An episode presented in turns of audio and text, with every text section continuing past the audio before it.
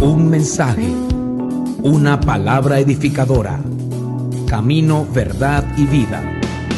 Con Mario Luis Suárez, predicador, escritor y apóstol del Ministerio Internacional Camino, Verdad y Vida de Venezuela. Prepárese para recibir una palabra que bendecirá su vida.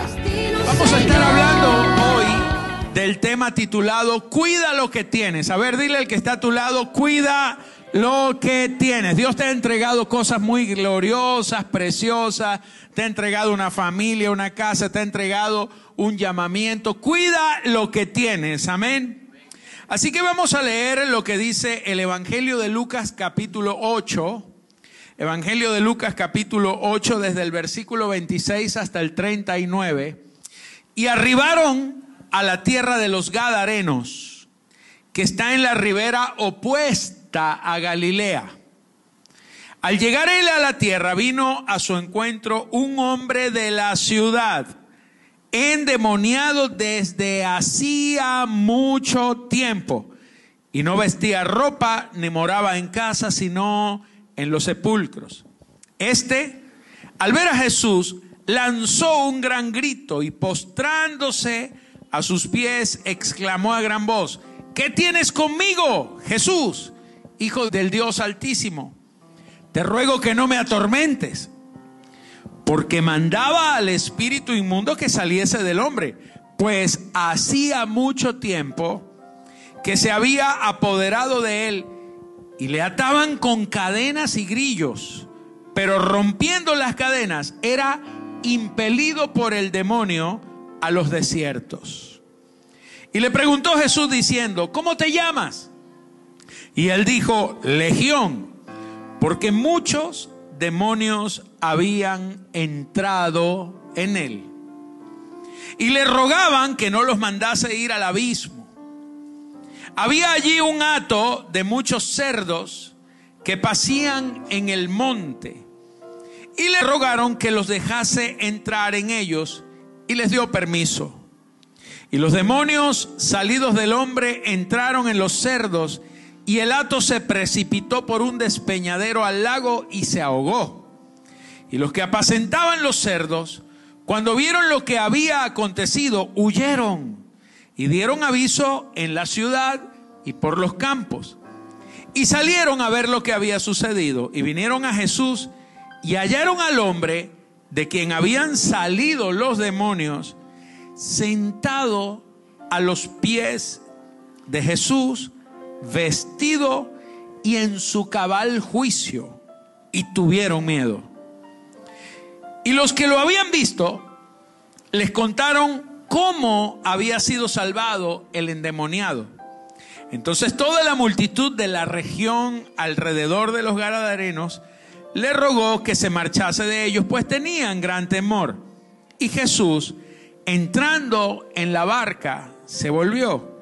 Y el hombre de quien habían salido los demonios le rogaba que le dejase estar con él. Pero Jesús le despidió diciendo, vuélvete a tu casa y cuenta cuán grandes cosas ha hecho Dios contigo. Y él se fue, publicando por toda la ciudad cuán grandes cosas había hecho Jesús con él. Dale un aplauso a la palabra del Señor en esta mañana. Qué buena historia. Camino, verdad y vida.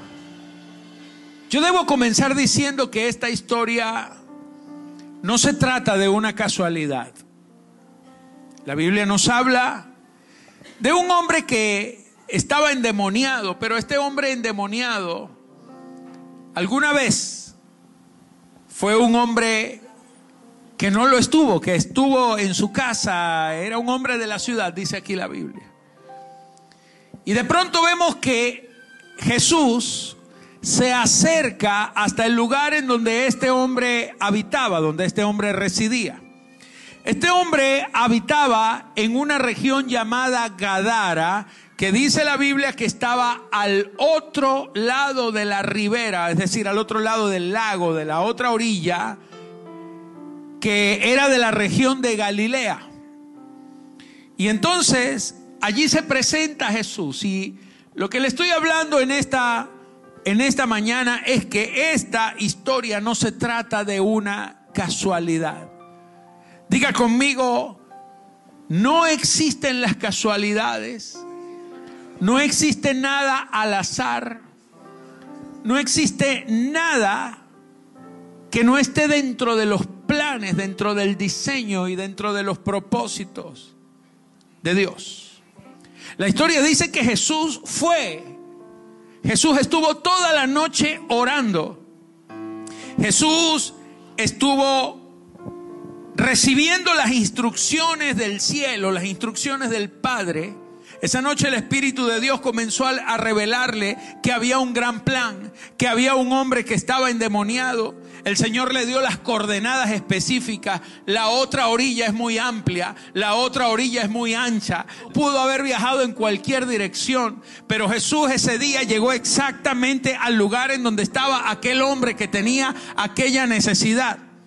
Porque las coordenadas de Dios estaban disponibles. Dios le encendió el GPS a Jesús y esa noche la pasó orando. Al otro día tomó la barca de Pedro y le dijo, vamos a la otra orilla.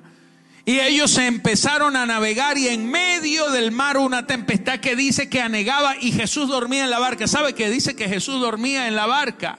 Amén. Y Jesús, ¿por qué estaba durmiendo? Jesús dormía, mi amado, porque él había pasado toda la noche en vela. Él había pasado toda la noche orando por aquel próximo día que iba a amanecer, antes de que el día amaneciera. Ya la noche anterior, él había vencido la tormenta, aleluya. La Biblia dice que en esa mañana cuando Jesús dormía, los discípulos sí estaban asustados, porque ellos no estuvieron batallando la noche anterior. Y cuando ellos veían que las olas entraban, le reclaman a Jesús y le dicen, no te da cuidado Señor, que perecemos. Y Jesús levantándose, dice la Biblia, que reprendió los vientos. Escúcheme esto, mi amado, en la Biblia la palabra viento es la misma palabra espíritu. Espíritu y viento es la misma palabra. Y cuando la Biblia dice acá que Jesús reprendió los vientos, Jesús no estaba reprendiendo los vientos físicos, Él estaba reprendiendo los espíritus inmundos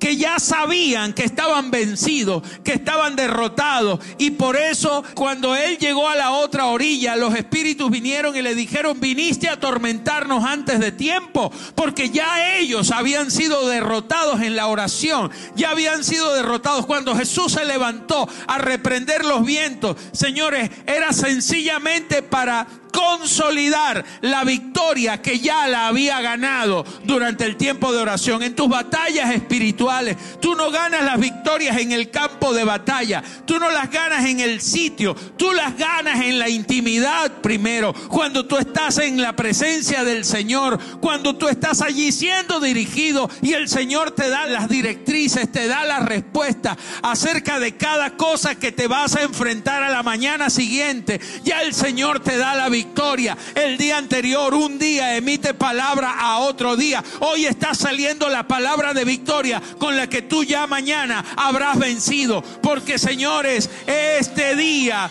este día que tú recibes esta palabra, esta palabra te lleva a tiempos de victoria, de intimidad, de comunión. Cuando tú enfrentas al enemigo y lo reprendes es porque ya ganaste tu batalla en la presencia del Señor. Aquí hay gente vencedora, aquí hay gente victoriosa. Aquí hay gente que en esta hora está levantando las manos porque tiene una palabra de poder y de autoridad sobre su vida. Alguien necesita aplaudir en esta hora y decir, amén, yo lo creo. Estás escuchando Camino, Verdad y Vida con el apóstol Mario. Entonces ese día no hubo ninguna casualidad. Había un plan, había un diseño. Desde la eternidad Dios estaba esperando ese preciso momento, ese preciso día, a esa precisa hora, en ese preciso lugar, donde ese preciso hombre que estaba endemoniado necesitaba la única oportunidad que vino a buscarlo en la orilla y en el peor momento de su vida cuando estaba más poseído por los demonios y cuando nadie apostaba nada por él, Jesús fue a buscarlo. Ahora escúcheme, Cuando Jesús llega esa mañana, Jesús va a un lugar a donde nadie quería ir. Porque con el tiempo es más fácil odiar al que cayó. Es más fácil rechazar al que se extravió que rescatarlo, que restaurarlo. Entonces Jesús, esa mañana, fue hasta aquel lugar en donde los más religiosos decían, nosotros no vamos para allá porque ese lugar es un lugar gentil. Era de Israel, eran sus hermanos, era de ellos, eran parte de ellos, de la promesa. Pero los que se creían más santos, los que se creían más justos, los que se creían más puros, ellos odiaban, execraban y ni siquiera se atrevían a ir a ese lugar porque para ellos ya ese lugar que Dios lo había llamado tierra prometida lo llamaban tierra inmunda. Ellos hasta habían cambiado el concepto de Dios por un concepto de hombre. Para ellos esa gente estaba perdida y la llamaban a aquella zona, la llamaban Galilea de los gentiles. El libro del Evangelio de Mateo capítulo 4 dice, cuando Jesús, en el verso 12, cuando Jesús oyó que Juan estaba preso, Juan el Bautista lo, lo, ponen preso y Jesús entiende que ya comienza el ministerio. Y entonces Jesús dice, volvió a Galilea. Ahora, ¿qué tenía? ¿Por qué Jesús no se queda en Jerusalén? ¿Por qué Jesús va a Galilea?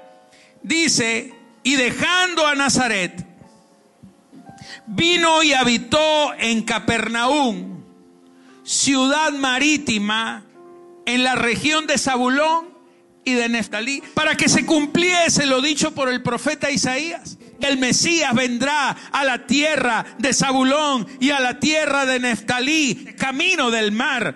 Y dice, al otro lado del Jordán, Galilea de los gentiles. El pueblo asentado en tinieblas vio gran luz, aleluya. Y a los asentados en región de sombra de muerte, luz les resplandeció. Y desde entonces comenzó Jesús a predicar y a decir, arrepentidos porque el reino de los cielos se ha acercado. Señores, cuando comienza el ministerio de Jesús, lo primero que Él hace es cumplir lo profético. Señores, nada es casualidad. Toda tu vida es una respuesta profética. Tú crees que tú estás aquí por casualidad y tú crees que el problema que estás pasando te puede dejar allí varado y que no hay respuesta para ti, pues déjame decirte que usted y yo estamos en el diseño divino, estamos en el plan divino.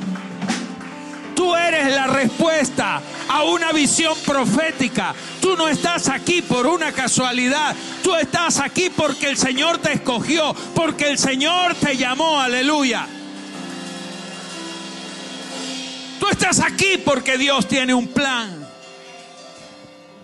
y un diseño Estás escuchando Camino, Verdad y Vida con el apóstol Mario Luis Cuando Jesús predicó en ese lugar, estaba cumpliendo una profecía.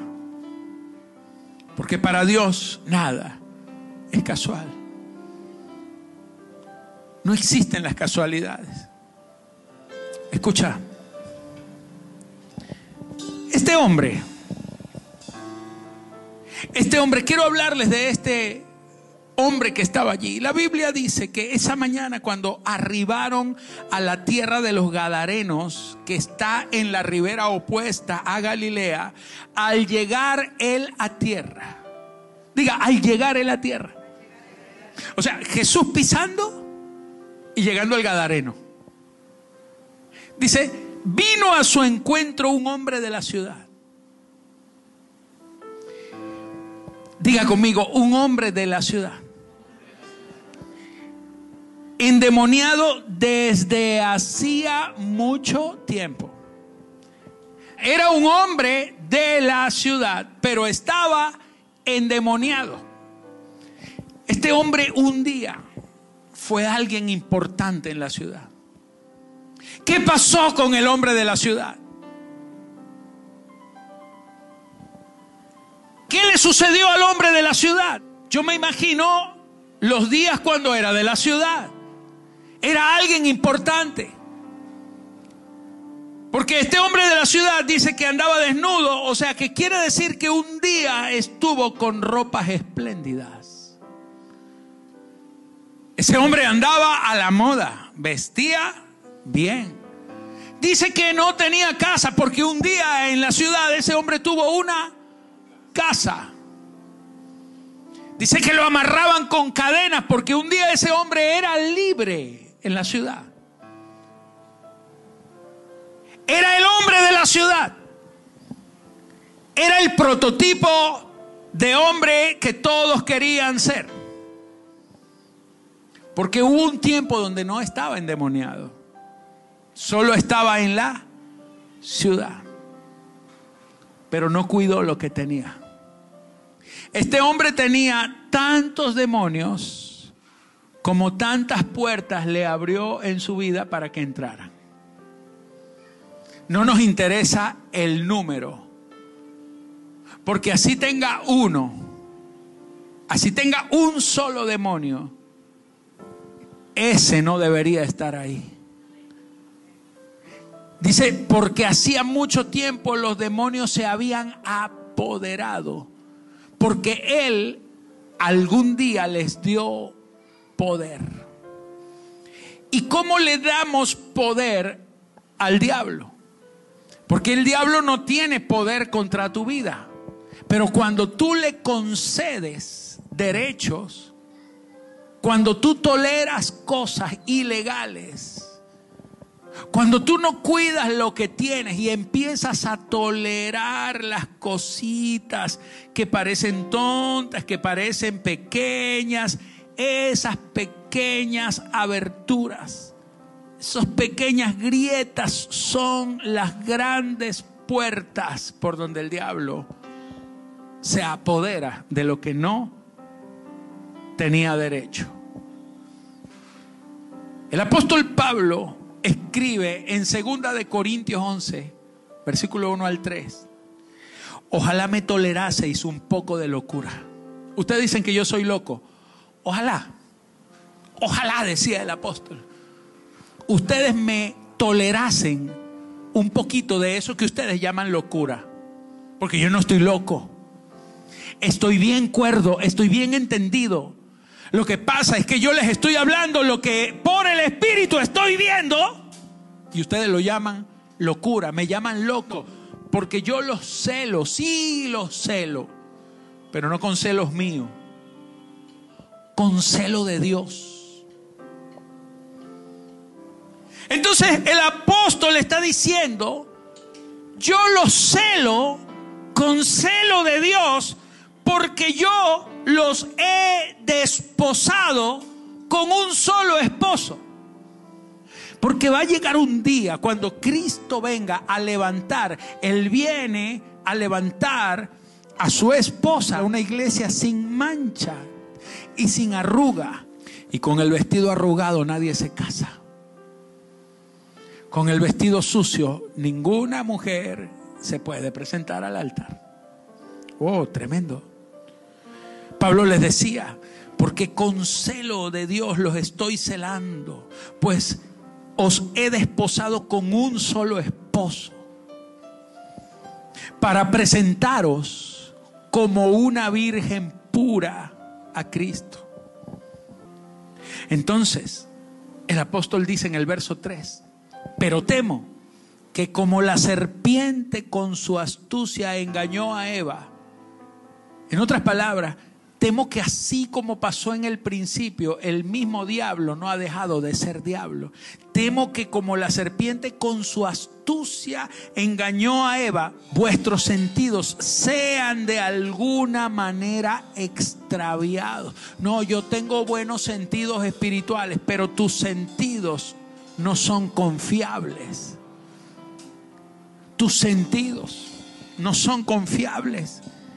Pueden ser extraviados de la sincera fidelidad a Cristo. Yo no tengo duda que usted tiene una sincera fidelidad, pero tampoco tengo duda de que puede, esa sincera fidelidad puede ser extraviada. Se puede perder. Cuando dejas pasar cositas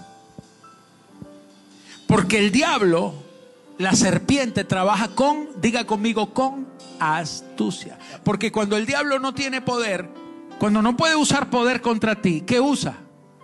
Astucia.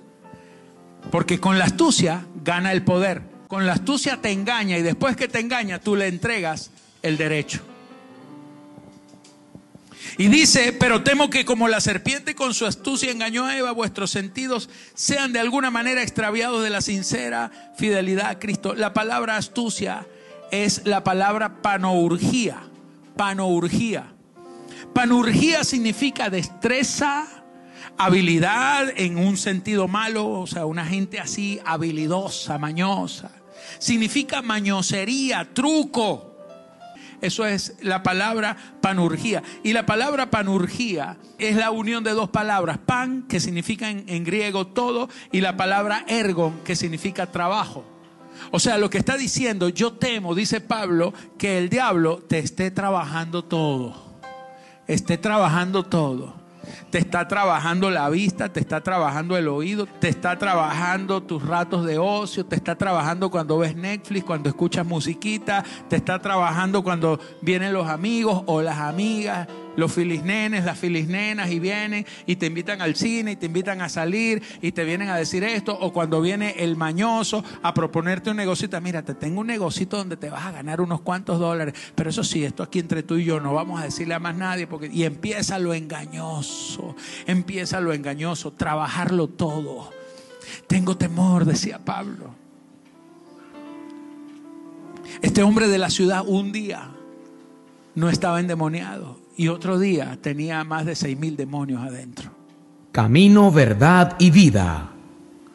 Nada se pierde de la noche a la mañana. Todo es un proceso. Santiago 1.12 dice, bienaventurado el varón que soporta la tentación.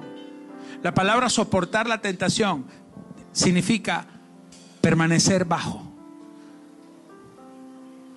Permanecer bajo. ¿Bajo quién? Bajo Cristo. ¿Bajo quién? Bajo su gracia. Bienaventurado el hombre que cuando obtiene una tentación, él permanece abajo, bajo Cristo. Está humillado allí delante del Señor. Porque cuando haya resistido la prueba, recibirá la corona de vida que Dios ha prometido a los que le aman. Cuando alguno es tentado, no diga, que es tentado de parte de Dios. No, la tentación no viene de parte de Dios, porque Dios no puede ser tentado por el mal, ni Él tienta a nadie, sino que cada uno es tentado. Aquí nos dice cómo cada uno es tentado, cuando de su propia concupiscencia, concupiscencia significa malos deseos, cuando cada uno de sus propios deseos, todo comienza con un deseo. Todo comienza con algo que tú deseas. Todo comienza con un pequeño e inocente deseo. Todo comienza por allí. Allí empieza el diablo a trabajar. La serpiente con su astucia empieza a trabajar ese deseo. Y dice, sino que cada uno es tentado cuando de su propia concupiscencia es atraído y seducido. Diga conmigo, atraído y seducido. La palabra atraído, arrastrado fuera. La concupiscencia te arrastra, te, agarra por los pelitos y te va sacando, te va sacando, te va sacando, te arrastra fuera, fuera del propósito, fuera de la oración, fuera de la palabra, fuera de la comunión, fuera de la cobertura, te arrastra, te saca, es atraído y seducido. Seducido significa caer por el señuelo que estaba en la trampa. Entonces la concupiscencia después que ha concebido, después que la concupiscencia concibe, concebir es arrestar, atrapar, poner preso a alguien, después que la concupiscencia pone preso a su dueño, da a luz el pecado. Y el pecado siendo consumado da a luz la muerte. ¿Cómo terminó? Muerto. ¿Cómo empezó? Con su propia concupiscencia. Pero de tu concupiscencia a tu muerte hay un largo trecho. Nadie muere el mismo día. Cuida lo que tienes. Cuida tu llamado. Cuida los momentos. Valora los momentos cuando los hombres de Dios nos metemos en tu vida y metemos nuestras narices donde tú dices que, que no deberíamos meternos. Mira el celo de Dios, con el que Dios mismo, a través de los hombres de Dios, te está cuidando. Es mejor atender al celo de Dios, porque te está guardando como una virgen pura, porque eres valioso para Él. Termino en esta hora. Este hombre? ¿Qué tenía este hombre que Jesús lo fue a buscar? No tenía nada. Nadie apostaba por él. Este hombre no tenía nada. Absolutamente nada. No tenía esperanza, no tenía posibilidades. Él no tenía nada, ni recursos, ni gente, ni familia, no tenía nada. Y cuando no tienes nada, tienes a Cristo, tienes la puerta, lo tienes a Él. Cuando no tienes nada, lo tienes todo en Él. Y cuando nadie te busca, Él te va a buscar. Y cuando nadie te ama, Él te ama. Y dice la Escritura, ese día fue Cristo a buscarlo. La palabra de Dios dice que lo vil y lo necio de este mundo fue lo que Dios escogió para avergonzar a los sabios. Este hombre ni siquiera tenía voluntad propia, pero había un pacto. Levanta tus manos a los cielos, por favor. Porque aunque tú piensas que lo hayas perdido todo, tú estás en un pacto. Él estableció un pacto en el que te metió. Aun cuando estabas muerto en delito y en pecado, Él te introdujo él es fiel a su promesa, Él es fiel a su palabra. La Biblia dice que lo vil y lo menospreciado de este mundo fue lo que Dios escogió. Aun y cuando la gente piensa que tú no vales nada, que tú no tienes nada, que no sirves para nada, quiero que sepas que para Dios eres tan valioso que Él hará cumplir su pacto sobre tu vida. Él no te va a soltar. Y aun cuando estuvieres en lo último, siempre habrá una oportunidad para ti. Siempre habrá una oportunidad porque su gracia es inagotable. Su gracia, su gracia siempre estará presente, mi amado. Tú puedes recurrir a la gracia de Dios en cualquier momento. Él ha escogido lo vil de este mundo. Aun y cuando tú pienses que tú no vales nada, que no sirves nada, Él dice, para mí lo vales todo. Vales tanto que di a mi hijo. Vales tanto que di mi vida. Vales tanto que todavía te sigo buscando, que todavía te sigo abriendo las puertas, que la gracia sigue todavía vigente que cuando nadie da nada por ti, hay uno que te va a buscar, hay uno que llega hasta tu orilla donde estás abandonado y perdido y allí te levanta el Señor nuevamente. Mi amado, ¿cuánto más para ti cuando te guardas, cuando te estás cuidando, cuando estás diciendo, yo sí valoro la, la gracia que está sobre mí, tienes que cuidar lo que tienes. Mi amado, Dios siempre va a permanecer fiel, pero no dejes que sea tarde. Guarda lo que tienes, cuida lo que tienes. Aquel hombre recibió una medida extraordinaria de gracia. Vengo a profetizar que una medida extraordinaria de gracia se va a abrir sobre tu vida en esta temporada. Sobre todo aquellos que han guardado su vida, aquellos que están siendo fieles al Señor, aquellos que están valorando las temporadas y aun cuando están pasando por momentos difíciles, siguen diciendo, Señor, yo te sigo creyendo, yo te sigo amando, yo, Señor, seguiré caminando. No confío en los hombres, no confío en mí mismo, pero confío en tu promesa, confío en tu palabra. Toda mi vida está puesta en ti, mi Señor. Aleluya. Esto ha sido Camino, Verdad y Vida. Esperamos que este mensaje haya sido de bendición para usted. Para contactar al apóstol Mario Luis Suárez y nuestro ministerio, visite nuestra página web www.cddministerio.com. Muchísimas gracias y hasta la próxima.